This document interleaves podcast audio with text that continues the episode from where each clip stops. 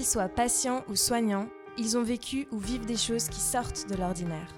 Par leur parcours, leurs idées, leur générosité, ils sont devenus des héros du quotidien. On leur prête pas souvent l'oreille, aujourd'hui on leur donne la parole. Laissons-les se raconter et nous faire découvrir toujours plus de belles histoires. Je me présente, je suis Pascal, je suis brancardier à Paul Desgines à Champigny-sur-Marne. J'exerce ce métier depuis 2000. Euh, Auparavant, j'étais intermittent dans le spectacle. Après le 11 septembre, il y a eu beaucoup d'arrêts de spectacle, donc j'ai dû changer d'objectif de, travail et j'ai eu euh, cette euh, solution de devenir brancardier. Ça s'est fait par des amis qui étaient dans le métier médical et qui m'ont dit qu'ils cherchaient des brancardiers dans une clinique. Je me suis présenté et puis voilà. Mon métier est très polyvalent. Je peux arriver le matin aux, urgences, avoir des gens qui sont restés de la nuit et devoir les amener à leurs euh, examens. Donc j'ai des demandes, je les amène en IRM, au scanner, en radio, voilà. Ou sinon après j'ai des services, plusieurs services d'orthopédie viscérale qui font que je me déplace dans tout l'établissement. Je les amène plus ou moins en brancard ou en chaise euh, roulante, ça dépend.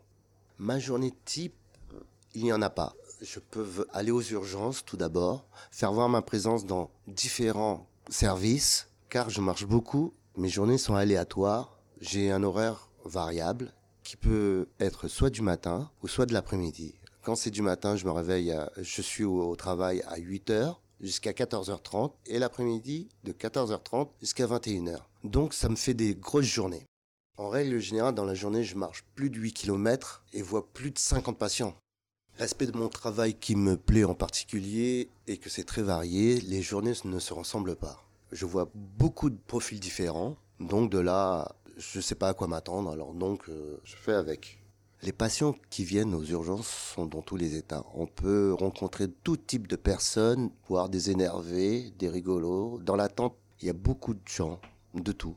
Les patients, quand ils me marquent, c'est des patients que j'amène assez souvent dans différents services pour prendre les IRM, comme je vous disais. Ça veut dire qu'ils sont pas très bien. Donc, je les vois à un moment de leur vie où c'est dur. Et ça marque l'âge, l'histoire du monsieur ou de la personne que je vois en face de moi me parle. Je m'y attache quelquefois, mais c'est très dur. Alors donc, je fais abstraction. Je suis obligé de faire abstraction parce que ça me touche au fil du temps.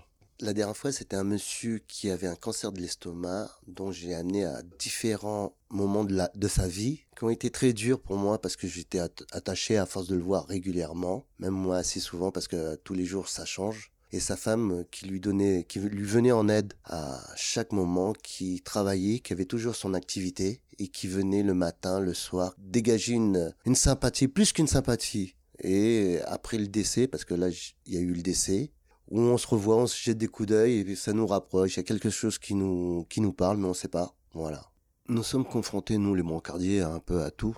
On voit de tout genre, de tout type de personnes, de maladies. On est dans une grande structure, alors c'est un peu plus grand, spécial, mais vous verrez toujours un brancardier euh, avec un, avec un médecin derrière parce que on doit amener le patient. Pour l'instant, on a un rapport humain qui existe qui est des fois mal compris, mais on est, nous sommes là.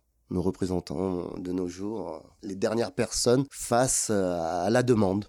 Nous sommes peut-être les derniers intermédiaires face à ça, oui, sans doute, mais tellement que c'est journalier qu'on se rend plus compte. C'est comme tout, nous sommes là, on doit le faire, on veut le faire, on a besoin de le faire, donc on y va. On amène le patient et, et voilà. Pour l'adrénaline, dans ce métier, il y en a, c'est en accordéon on peut tout voir. Des fois, ça peut être euh, mou, comme euh, des fois avec la personne qui, qui est en fin de vie, qui qui va pas très bien, où il faut faire en urgence dans le vital. Donc l'adré, oui, ça monte.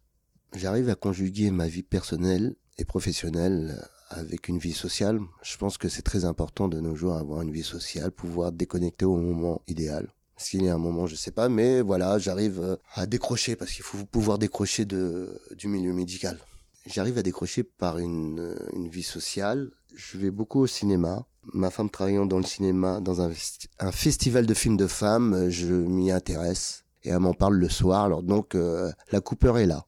Je ne regrette pas mon ancienne vie en tant qu'intermittent. Maintenant, c'est 2019, je fais un nouveau quelque chose que j'aime. Je fais avec, ça me va très bien.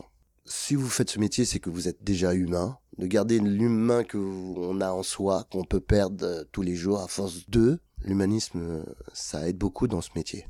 Il faut toujours prendre en considération que ça peut être euh, de notre famille, de nos proches. Alors, mon empathie reste parce que j'aime bien faire rire les personnes quand elles sont devant moi, quand elles sont gentilles, quand ça pourrait être quelqu'un de notre famille. Vaut mieux penser un peu que ça, c'est quelqu'un de la famille, quoi. Comme ça, vous avez une approche plus facile, avec un petit sourire, un petit petite blague, quelque chose qui fait que. Si vous aimez ce podcast, abonnez-vous et découvrez plus de belles histoires.